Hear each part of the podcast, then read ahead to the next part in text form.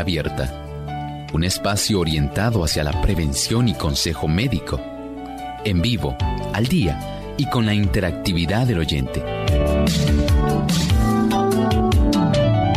Clínica Abierta, poniendo al doctor a su alcance para un diálogo claro y honesto, porque nos importa su bienestar y salud.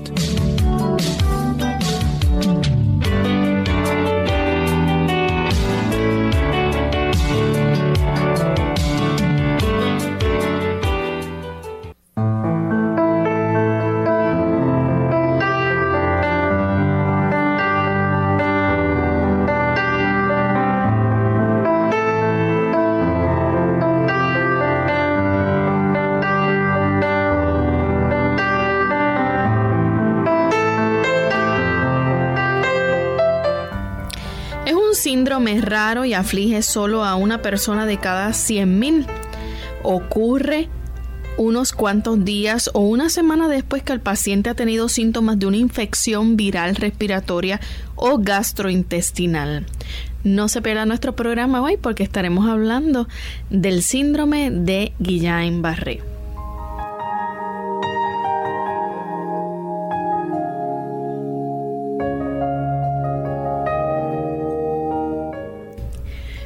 Bienvenidos amigos a esta edición de Clínica Abierta. Nos sentimos muy contentos nuevamente de poder compartir con ustedes en el día de hoy, esperando que junto a nosotros pues puedan orientarse, educarse y aprender un poco más sobre cómo seguir cuidando de nuestra salud.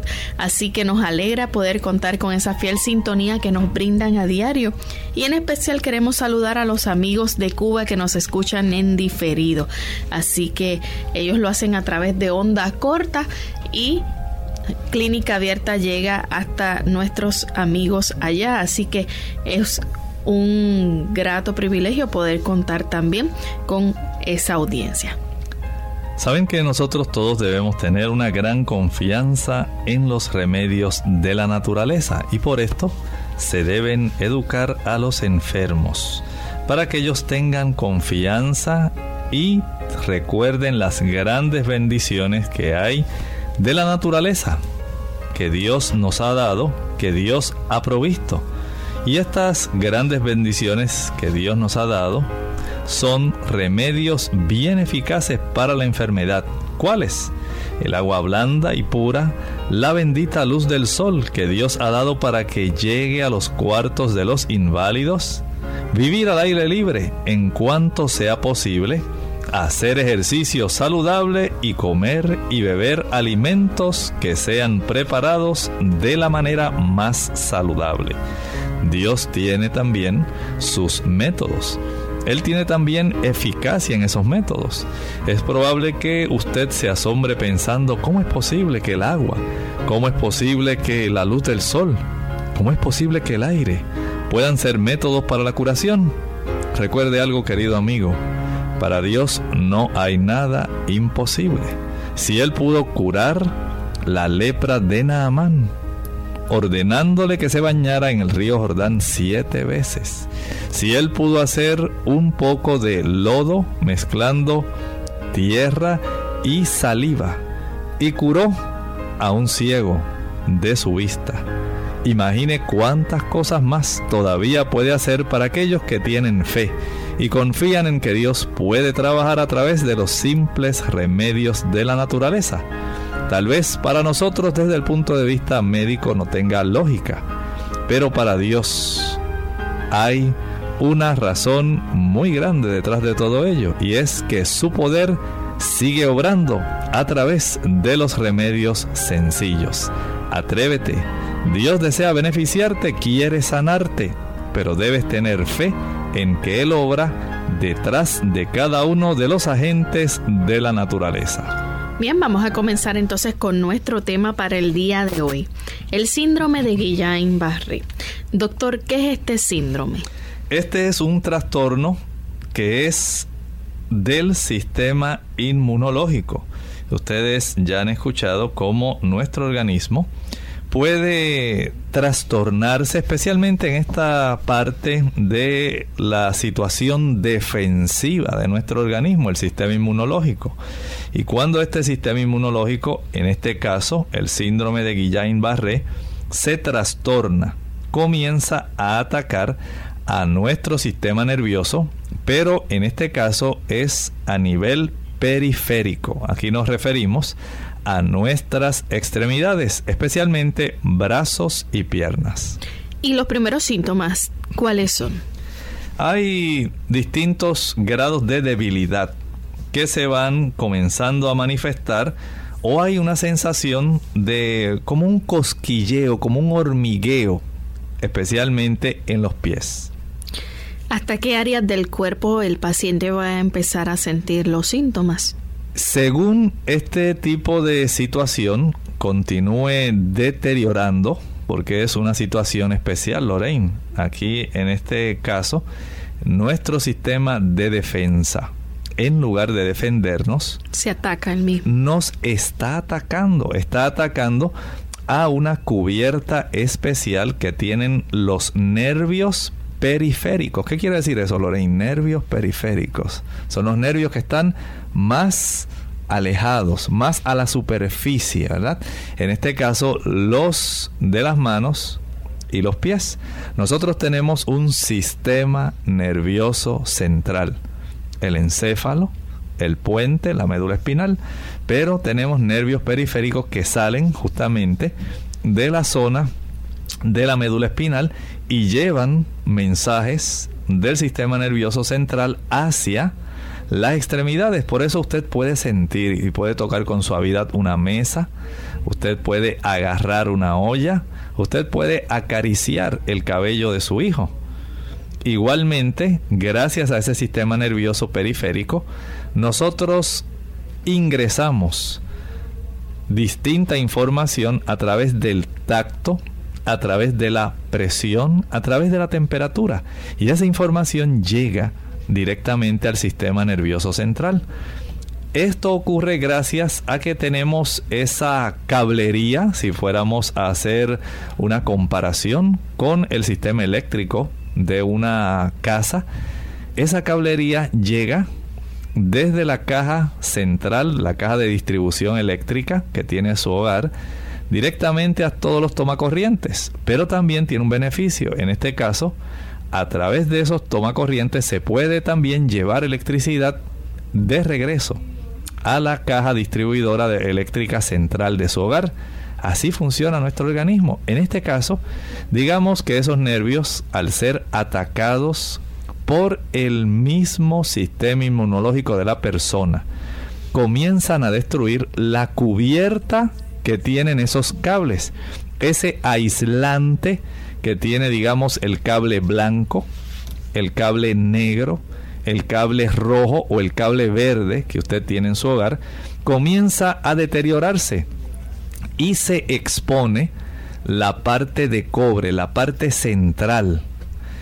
Al haber este tipo de ataque, la ruptura que va produciéndose en esta cubierta, saben ustedes, es una cubierta viva esa cubierta es una cubierta de una sustancia que se llama mielina. Y esa cubierta la proveen unas células que se encargan, Dios puso esas células para que mantengan ese tipo de transmisión. Células de Schwann.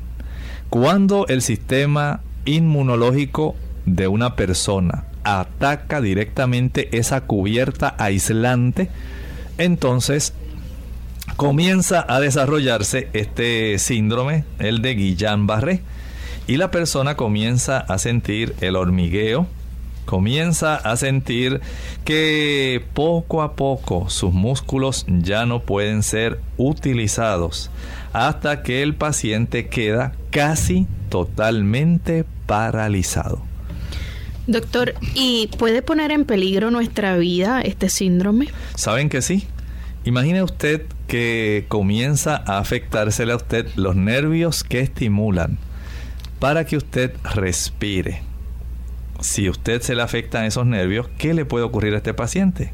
Claro, la vida se le pone en peligro porque interfiere ya con la respiración, a veces también interfiere con la presión sanguínea, interfiere con el ritmo cardíaco. Y esto, mis amigos, es una emergencia médica. ¿Se recuperan los pacientes que padecen de este síndrome de Guillain-Barré? Sabe que este paciente, aunque le tome algún tiempo, afortunadamente, recupera la mayor parte de ellos gracias también a la tecnología. Hay pacientes de estos que a menudo hay que colocarlos en un respirador para ayudarle a respirar y se le observa bien de cerca para detectar si el problema se sigue agravando. Se le observa bien de cerca para darle un tipo de especial atención al ritmo cardíaco anormal de esta persona, si desarrolla infecciones, si le sobrevienen coágulos sanguíneos, si la presión sube, si la presión baja, todos estos eh, diferentes signos se van a estar observando. La mayor parte de estos pacientes se recuperan, incluso aquellos casos más severos, aunque algunos, aun cuando han recuperado, pueden continuar teniendo cierto grado de debilidad que afortunado este tipo de paciente puede otra vez regresar a la normalidad.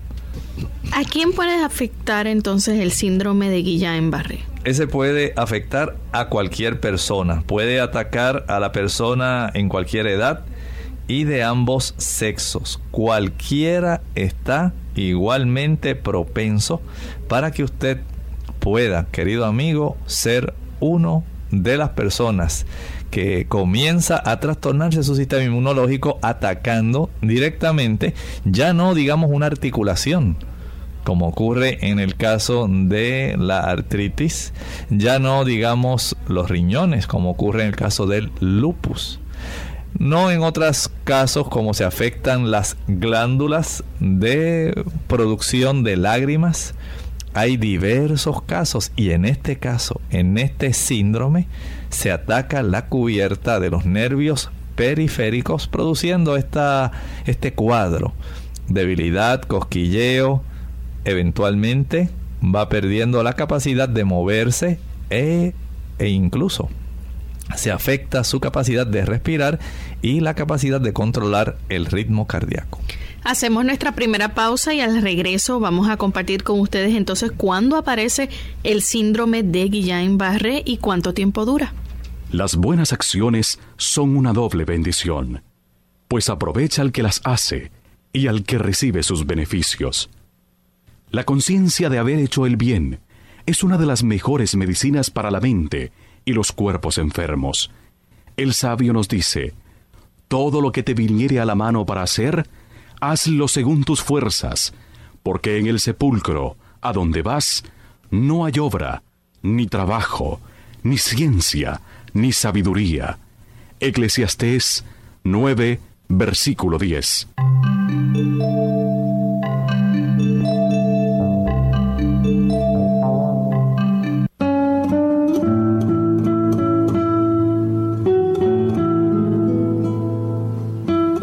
Todas las personas que han demostrado valer algo han sido los principales artífices de su educación.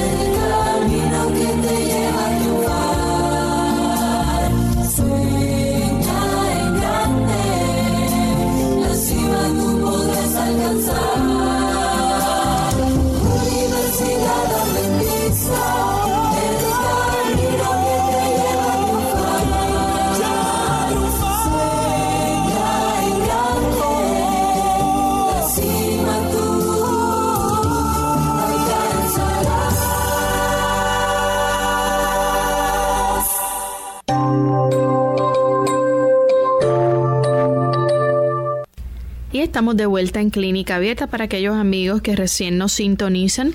Hoy estamos hablando acerca del síndrome de Guillain-Barré. Este síndrome que es un trastorno en el que el sistema inmunológico del cuerpo ataca a parte del sistema nervioso periférico. Y el doctor nos estaba explicando cómo es que esos primeros síntomas, ¿verdad? Incluyen grados de debilidad o sensaciones como de cosquilleo en las extremidades, las piernas. El paciente va a estar muy débil, va a tener unas sensaciones anormales y queremos saber entonces, ya que puede poner hasta en peligro nuestra vida, ¿Cuándo es que aparece este síndrome, doctor? ¿Saben algo? Que este síndrome es una aflicción rara. Más o menos una de cada 100.000 personas la padece. Y aparece más o menos unos cuantos días o una semana después de que el paciente ha tenido síntomas de una infección viral respiratoria o gastrointestinal. Tal vez usted no pensó que esto pudiera desencadenar eso, pero esto ocurre, se ha notado esta asociación, la persona desarrolla este tipo de infección viral respiratoria o gastrointestinal y ya dentro de una semana comienza a manifestar esta sensación, como estábamos hablando en las extremidades, que comienza a sentir ese cosquilleo, cierto grado de debilidad, apenas una semana después. Doctor, entonces, ¿por cuánto tiempo el paciente va a estar teniendo los síntomas del síndrome? Miren, esto es algo que puede tornarse un poco variable. Puede ser que estas personas, eh, digamos, una vez comienza a tener esta sintomatología, pueda tenerlo durante varias horas, varios días o puede haber hasta semanas y meses. Así ocurre esto. Y no solamente eh, posterior a una infección viral o respiratoria. A veces ocurre posterior a una cirugía o puede también desencadenarse posterior a una vacunación. Fíjense que hay diferentes causas que pudieran desarrollar un trastorno en nuestro sistema inmunitario para que el sistema inmunológico se trastorne, se equivoque de agente al cual debe destruir y comienza a atacar en una forma despiadada e incontrolada la cubierta de los nervios de nuestro sistema nervioso periférico. Es un tipo de condición que las personas deben tener en mente, porque aun cuando no es de una frecuencia, vamos a decir, muy eh, típica para muchas personas en determinada edad, sí se ha encontrado que es un dato muy típico del mismo, la debilidad. Esa debilidad en las extremidades. Casi un 90% de los pacientes que comienzan a desarrollar esta condición van a estar quejándose de este problema. Doctor, ¿por qué se conoce esto como una enfermedad autoinmunológica? Bueno, sencillamente ya sabemos cómo el sistema de defensas nuestro tiene esa virtud de protegernos. Esa es eh, la función normal para la cual Dios lo puso. El Señor quiere protegernos de los diferentes tipos de microbios, sean virus, bacterias, priones, no importa, sean hongos. Y en este caso hay un problema donde el cuerpo no puede, por alguna causa, hacer una distinción entre el aspecto adverso y una superficie que teóricamente pudiera ser sensibilizada por algún virus, que es lo que más se sospecha, que permite que la superficie de esos nervios, el aislante, la superficie, vamos a decir, haciendo la semejanza nuevamente con el aspecto eléctrico, esa superficie coloreada del aislante comience a ser atacada. Y esto pues va a producir todo este cuadro. ¿Por qué entonces los músculos comienzan a perder esa capacidad de responder ante las órdenes del cerebro. Pues imaginen si los nervios le llevan el tipo de orden al músculo para que se mueva. Cuando usted tiene algo o una enfermedad que afecta esa conducción nerviosa, que le lleva la orden al músculo para que el músculo vaya a una contracción o vaya también a una relajación, pero particularmente para la contracción. Esta persona no va a poder mover el músculo, el músculo no se mueve porque sí. Si no hay una orden por parte del nervio, no va a haber un movimiento por parte del músculo. Y ahí entra en función una, una forma de unión que hay en nuestro sistema físico, la placa neuromuscular, el lugar donde terminan esas terminaciones nerviosas, esa cablería, y el lugar donde el músculo recibe la señal para poder efectuar el movimiento.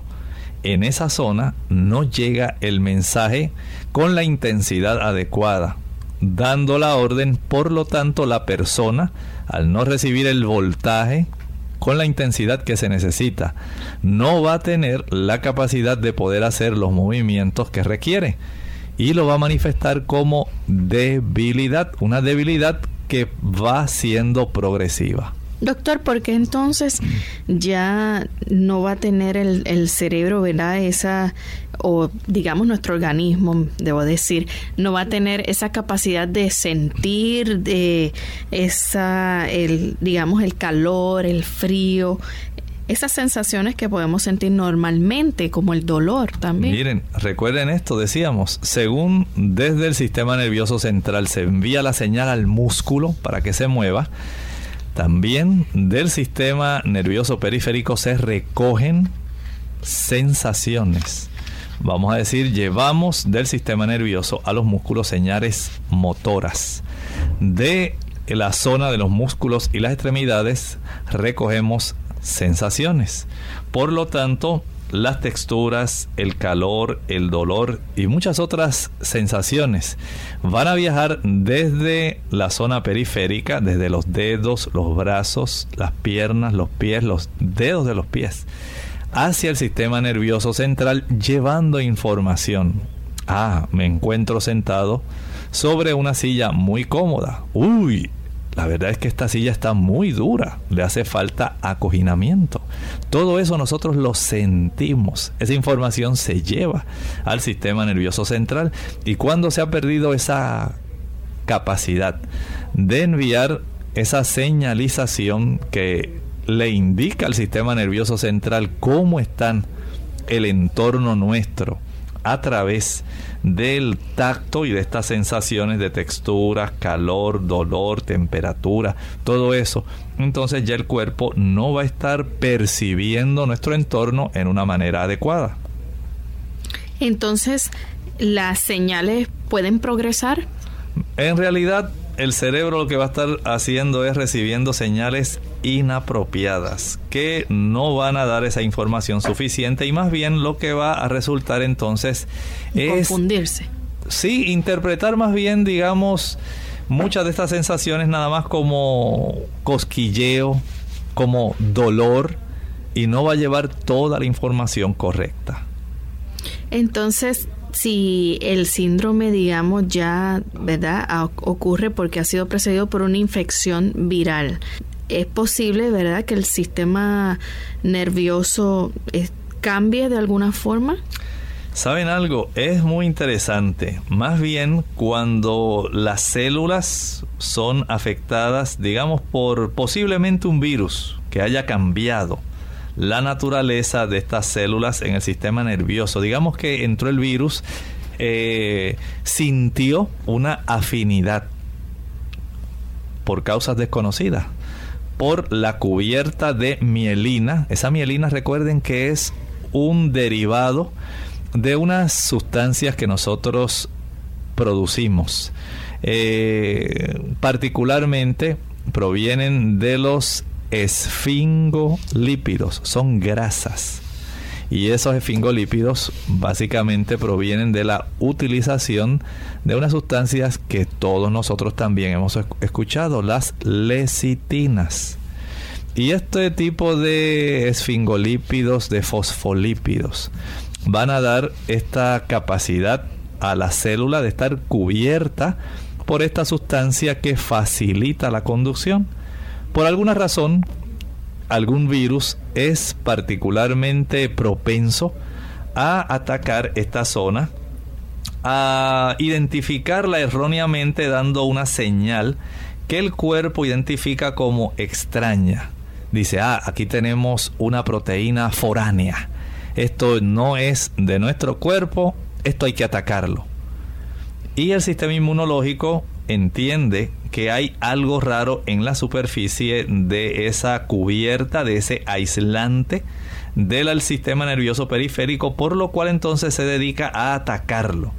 Y esto va a hacer que ese sistema inmunológico no discrimine exactamente acerca de esas células que debiera reconocer como propias sino que más bien lo que hace es que permite que algunas de las células del sistema inmunológico, como algunos tipos de linfocitos, vayan y ataquen directamente esa cubierta, ese aislante.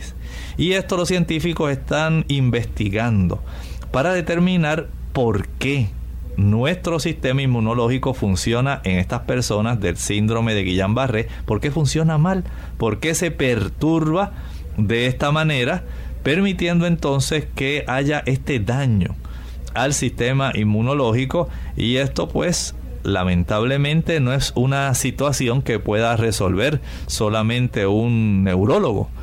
Tienen que haber inmunólogos, virólogos, personas que estén tratando de dar con la causa, porque como dijimos, aun cuando se sospecha de virus, diferentes tipos de virus que van a estar produciendo esta sensibilidad excepcional en esta cubierta de mielina, siempre hay que investigar un poco más y determinar si es algún fragmento proteico, algún tipo de RNA mensajero que pudiera estar fijándose en esa superficie o algún otro tipo de molécula no se ha podido determinar por qué, pero sabemos que el daño sí es real.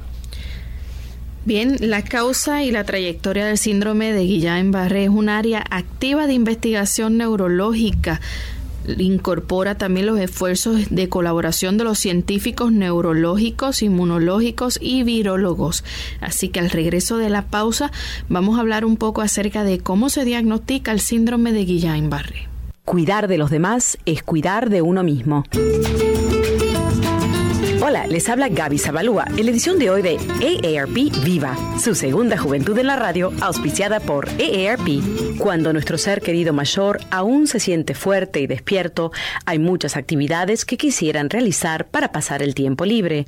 No obstante, si la rutina diaria y las obligaciones nos impiden llevarlo y traerlo de un destino a otro, el transporte público puede ser nuestro mejor recurso.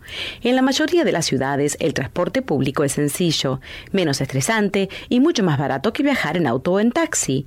Solo hay que tener en cuenta que conforme nuestro adulto va envejeciendo, puede presentarse una pérdida del equilibrio, fuerza y destreza, lo que lo torna vulnerable a los accidentes. Para evitarlos, vale la pena seguir unas cuantas reglas, como ayudarlo a usar su sentido común y extremar precauciones para que pueda disfrutar de su independencia. Al entrar o salir de un vehículo, debe poner más atención en no tropezarse o resbalarse con objetos o líquidos en el pavimento. Si viajan en autobús, conviene tener la tarifa exacta a mano para no perder el equilibrio tratando de sacar el dinero. Finalmente, no deben llevar bolsas o paquetes que les impidan sujetarse bien al subir o bajar del transporte público. El patrocinio de AARP hace posible nuestro programa. Para obtener más información visita aarp.org oblicua viva.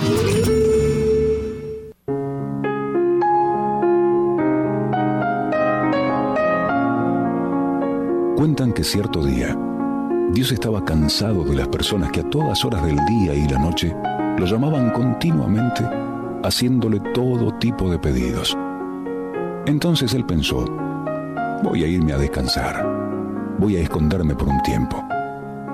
Así que reunió a sus consejeros y les preguntó, ¿dónde debo esconderme?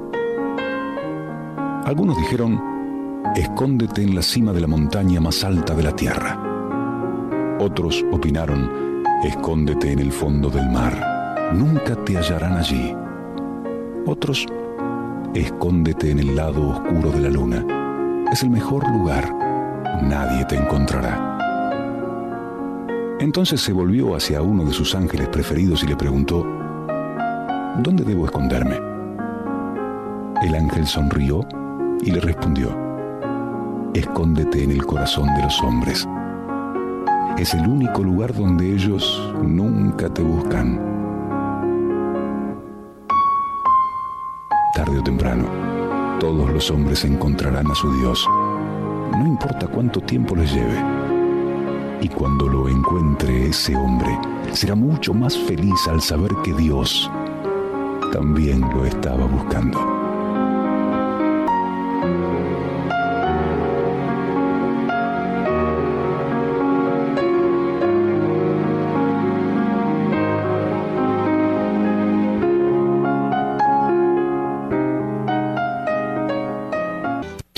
Clínica Abierta. Ya estamos de vuelta en Clínica Abierta, amigos. Hoy hablando acerca del síndrome de Guillain-Barré y vamos a hablar un poco ahora acerca de cómo es que se diagnostica esta condición, esta enfermedad, doctor.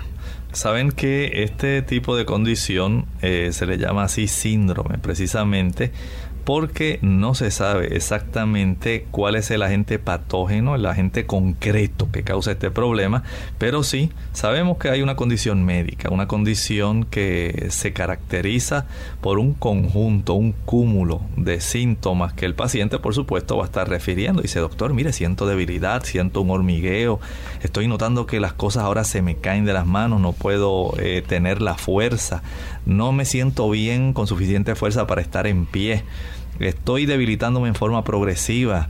Mire, he notado que hasta se me dificulta la respiración y un conjunto de signos, lo que el médico puede estar observando, lo que el médico está viendo directamente y todo este conjunto, tanto de síntomas como de signos, van a estar poco a poco dando este tipo de evidencia eh, para que el médico pueda entonces diagnosticar, que dicho sea de paso, no es un diagnóstico fácil, porque hay otras situaciones que pueden semejar este tipo de cuadro. Los síntomas pueden ser iguales a los de otras enfermedades. Puede haber cierto tipo de enfermedades con las cuales eh, se dice en la medicina hay que hacer un diagnóstico diferencial hay que decir, bueno, hay que excluir esta porque está ocurriendo esto, hay que excluir esta otra porque no ha ocurrido esto. Van descartando. Exactamente, van descartando para ellos entonces decir, bueno, lo más probable, no, usted no puede hacer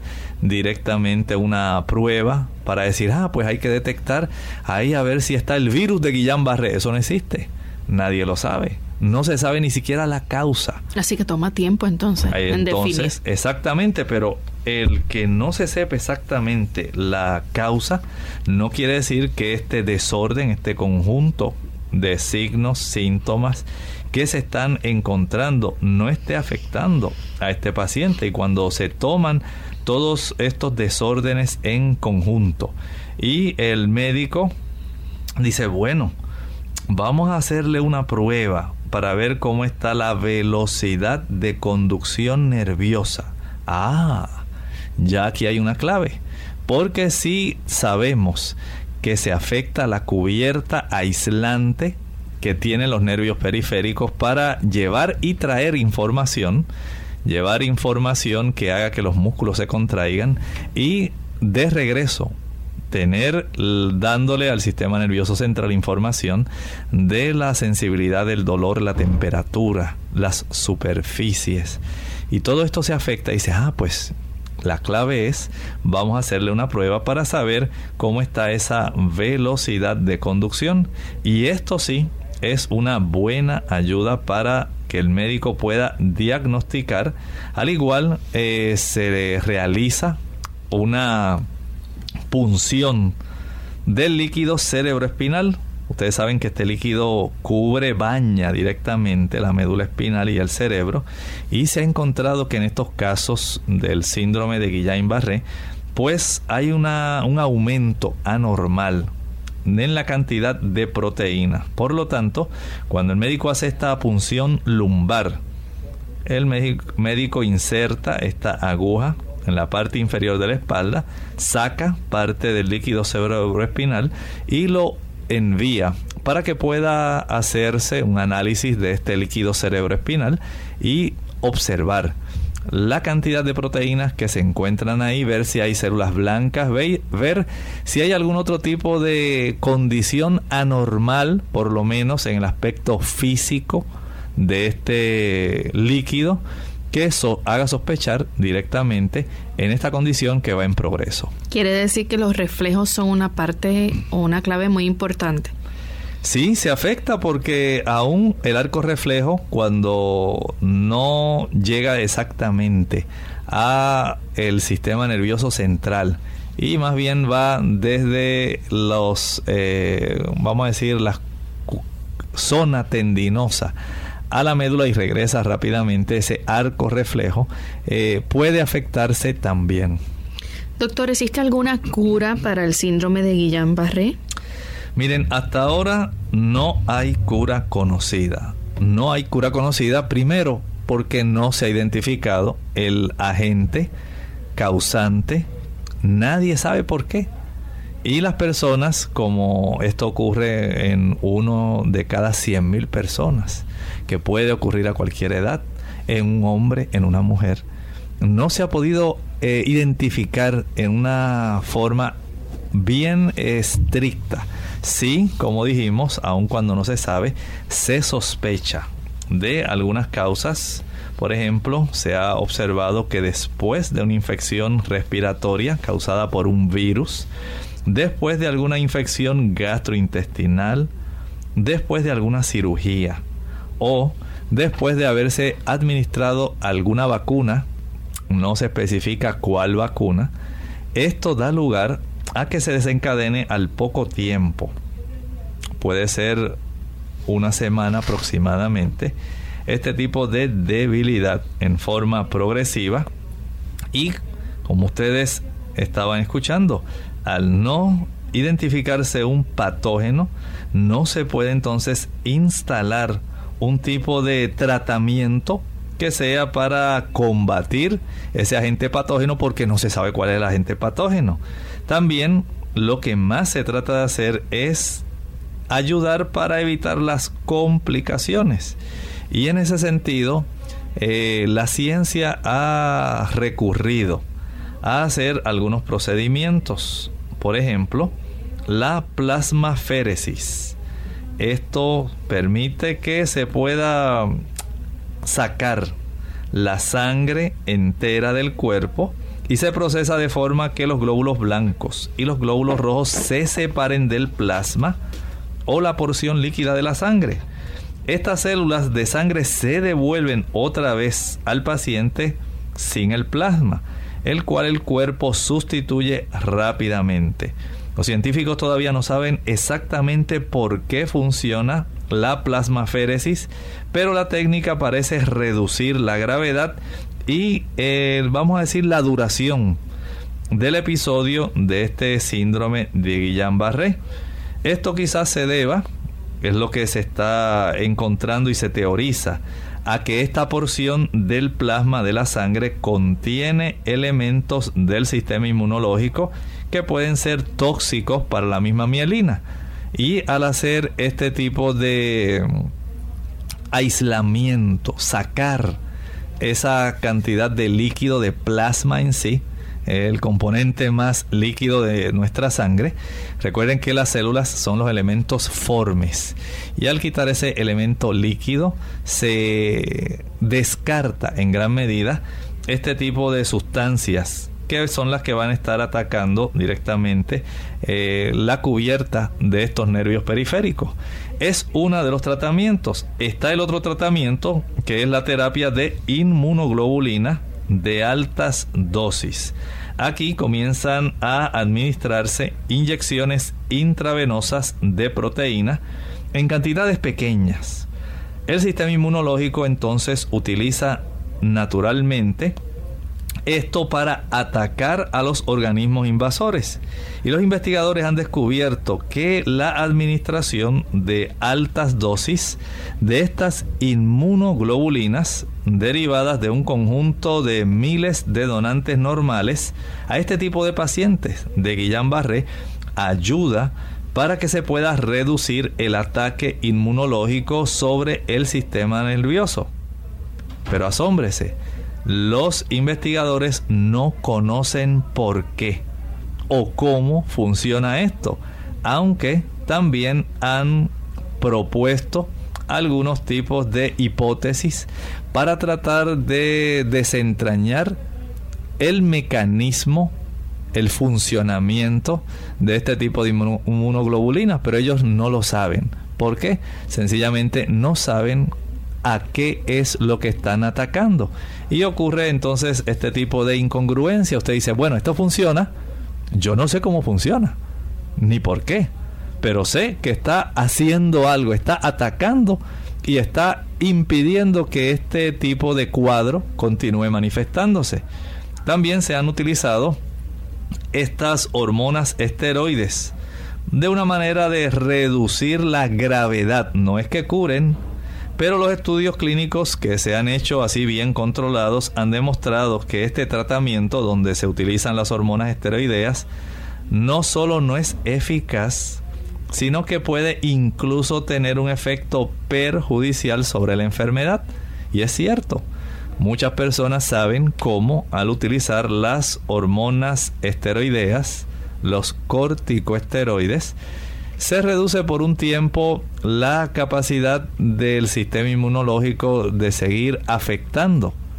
Y precisamente esto es su propia destrucción, porque el cuerpo al ver reducida la capacidad inmunológica, comienza entonces a tener muchos problemas de otras infecciones. Y si es un virus, la partícula causante teóricamente de esta condición, entonces le permite reproducirse más y entonces hacer un mayor daño de tal manera que cuando se va el efecto de estas hormonas esteroideas que ustedes creen que va a ser el cuerpo, sencillamente volver a atacar en una manera más despiadada.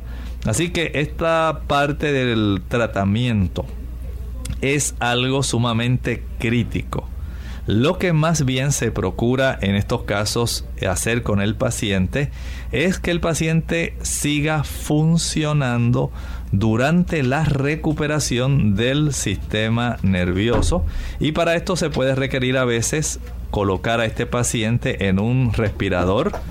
Hay que ponerle un monitor del ritmo cardíaco.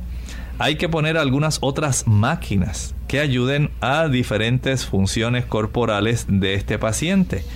Este tipo de síndrome de Guillain-Barré, vamos a decir, cada persona que lo padece, a menudo hay que ubicar a estas personas en la sala de cuidados intensivos para poder entonces darle un seguimiento más estrecho, poder ayudar a esta persona para que se le puedan detectar cualquier tipo de complicación, especialmente si el paciente se ve que va en un progreso de tal manera que puede llegar a paralizarse. Esto trae otras complicaciones, por ejemplo, el acúmulo de secreciones en el pulmón, el evitar que tenga un buen reflejo de la tos, todo esto puede causar pulmonía, puede producir lesiones que hacen que este paciente que está postrado pase un tiempo más prolongado en la cama. Inclusive, doctor, se le tienen que dar instrucciones también a aquellas personas que están al cuidado de estos pacientes para que puedan mantener flexibles sus extremidades. Sí, recuerden que estos pacientes, si nosotros en nuestro cuerpo, piensen nada más cuando usted sufre una fractura. Si cuando usted sufre una fractura, eh, a usted se le inmoviliza con una férula, un yeso, eh, con algún tipo de estas férulas que vienen ahora que utilizan velcro, y usted está inmóvil por parte de esa extremidad. ¿qué ocurre con la masa muscular? Se reduce, porque al usted no utilizar ese músculo, entonces ya el cuerpo eh, le dice, bueno, hay que descansar, el músculo pierde parte de su masa. Y esto le ocurre a estas personas. Imagina una persona que ha ido en progreso. El progreso, digamos, desde el punto de vista del daño, no de la mejoría, sino del ha ido progresando en una forma negativa. Y esta persona va empeorando. Empezó con la debilidad en las piernas, el cosquilleo, y esto fue asumiendo proporciones más gigantescas, más problemáticas, y el paciente ahora deja ya, siente que no puede respirar bien, comienza a tener trastornos circulatorios, trastornos en el ritmo cardíaco, y dice, bueno, ya esto está mucho más grave. Ahora tenemos que hacer algo. Y al poner a este paciente en una cama, eh, si es posible el respirador, se le instruye, como decía Lorraine, a los cuidadores para que esta persona tenga una capacidad, por lo menos en lo que recupera, de mantener actividad, aunque sea pasiva, porque no es que la persona esté haciendo el movimiento, otro lo está haciendo por él. Ese movimiento en, las, eh, los brazos, en las piernas, ayuda para conservar cierto tono muscular para que no se pierda tanta masa muscular en lo que la persona va eh, teniendo una mejoría progresiva aunque sea paulatina. ¿Tiene que someterse a algún tipo de terapia física eventualmente? Mm, dijimos que sería aconsejable este tipo de terapia física ayuda para que la persona pueda recuperar el control de sus extremidades y apenas podemos decir que sería parte de el retorno nuevamente a lo que sería una vida pues funcional. Hace un momento hablábamos de cómo el 90% de las personas que han sufrido este trastorno recuperan. Doctor, en términos verdad del tratamiento que recibe el paciente, ¿cuál es la clave para estos pacientes poder mejorar? Miren, la detección o la identificación de la condición de una manera temprana, podemos decir, es una clave bien, bien importante para poder ayudarlos. Este esta proporción, vamos a decir así, de personas que llegan a desarrollar esto, eh, puede ser dentro de ese cúmulo de personas, puede ser un poco variable porque hay personas que van a tener una recuperación bien rápida, otras no. Otras pueden requerir semanas y otras pueden requerir años, Lorraine. Y este aspecto, eh, la diferencia, pues puede ser una clave en esto en la detección. Aunque podemos decir que una gran cantidad de estas personas no se detectan a tiempo por lo que estábamos hablando. Hay tantas condiciones que semejan, parecen, que se comienza a hacer diagnósticos diferenciales y a veces en lo que se hace ese diagnóstico diferencial, ah, pues no es esto. ah, pues no es esto otro. Pasa el tiempo y la enfermedad sigue progresando. Inicialmente una persona pudiera decir, no, pues probablemente lo que te está ocurriendo a ti es que tienes una deficiencia de alguna vitamina. Otro puede decir, no, lo que tú tienes es una neuropatía. Otro dice, no, pues sencillamente tú estás padeciendo problemas de conducción en el nervio se te ha inflamado y sencillamente necesitas corticosteroides. Y así cada uno va viendo y cuando logran darse cuenta de que no hay mejoría, no se establece un diagnóstico definitivo, casi siempre por exclusión y al saber la cantidad de proteínas del líquido cefalorraquídeo, al hacer aquella prueba de conducción nerviosa, ¿verdad? La velocidad de conducción nerviosa, ahí pues ya se establece en una forma más fehaciente el diagnóstico de este paciente. Por lo tanto, el instaurar el tratamiento adecuado en el mayor en la mayor brevedad de tiempo posible es muy bueno. A pesar de todo esto, Lorraine, un 3% puede sufrir una recaída de la debilidad muscular o sensaciones de cosquilleo aún muchos años después del ataque inicial.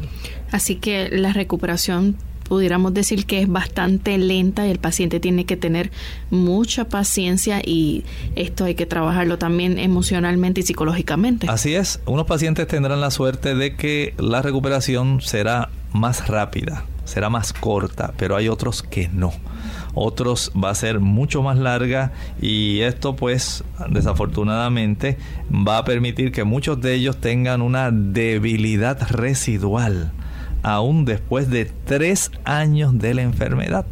Noten bien cómo las secuelas que quedan después de esta condición, aun cuando se recupera bastante, eh, digamos que ya el paciente pues salió del aspecto de estar en un respirador, de que ya no tiene que ser sometido a un monitor de su corazón, de que ya comenzó a sentir cómo se mueven bien o mejor sus extremidades superiores, de que ya puede incorporarse, puede caminar, de que ahora eh, percibe mejor las sensaciones.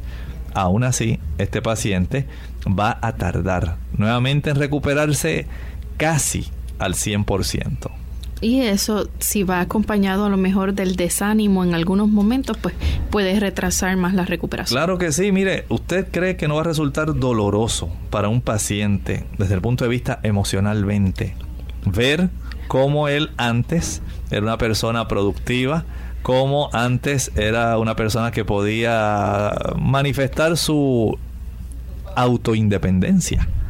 Pero ahora no, ahora depende de que todos se lo hagan y apenas muchos de ellos van a tener problemas aún con su respiración y dependen de una máquina. ¿Cuánto tiempo pasarán en una máquina? ¿Cuánto tiempo pasarán en un hospital?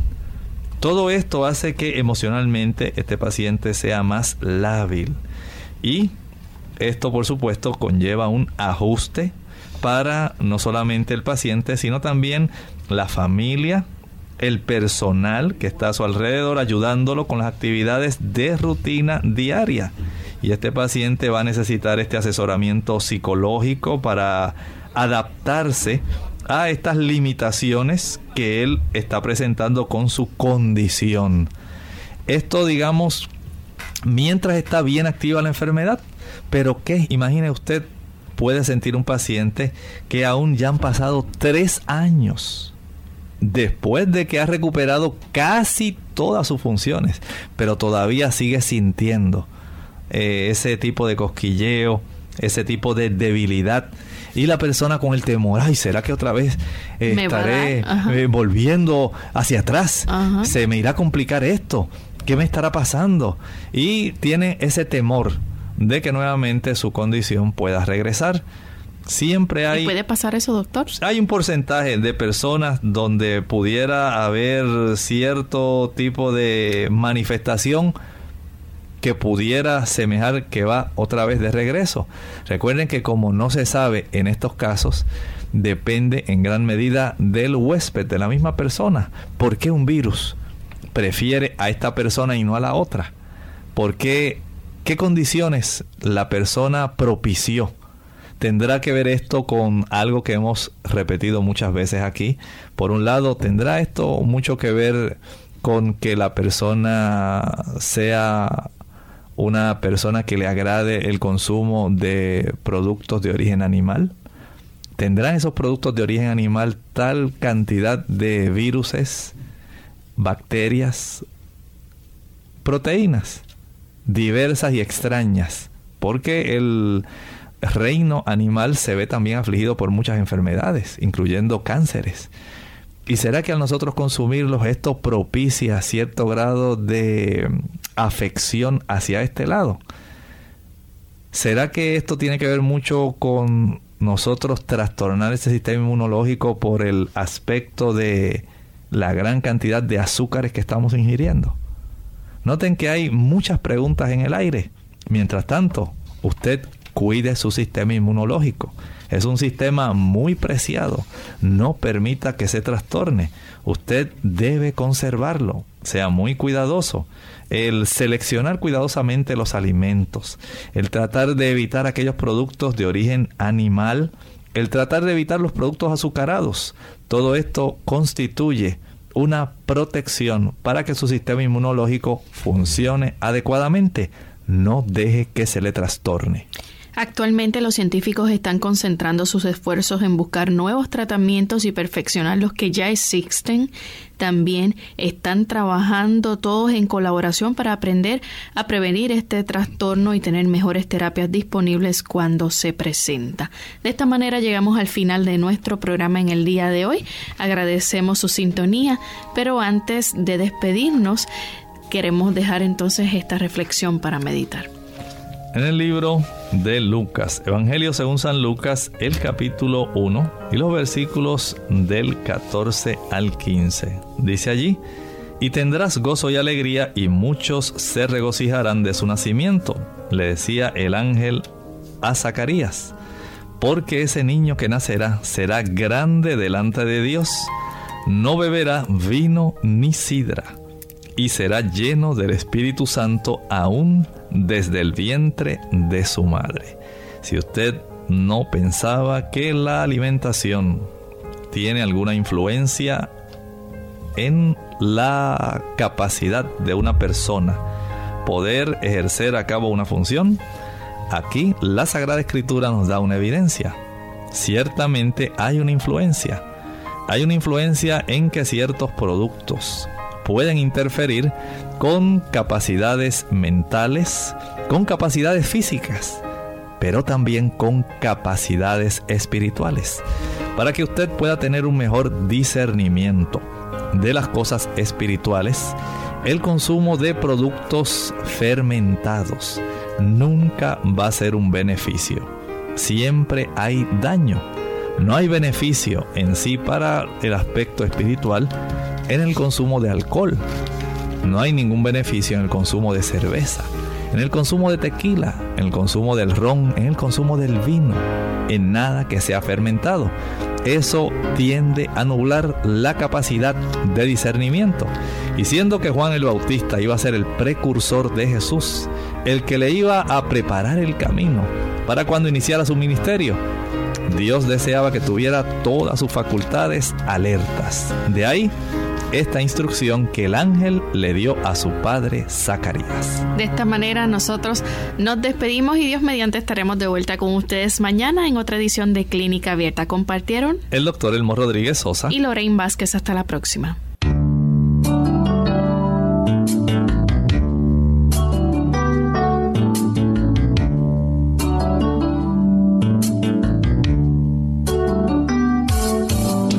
Clínica Abierta no es nuestra intención sustituir el diagnóstico médico. Antes de poner en práctica cualquier consejo brindado en este programa, usted debe consultar con su médico. Envíenos sus preguntas y opiniones a la siguiente dirección. Programa Clínica Abierta. Bio Box 29027. San Juan, Puerto Rico 00929. Hasta la próxima.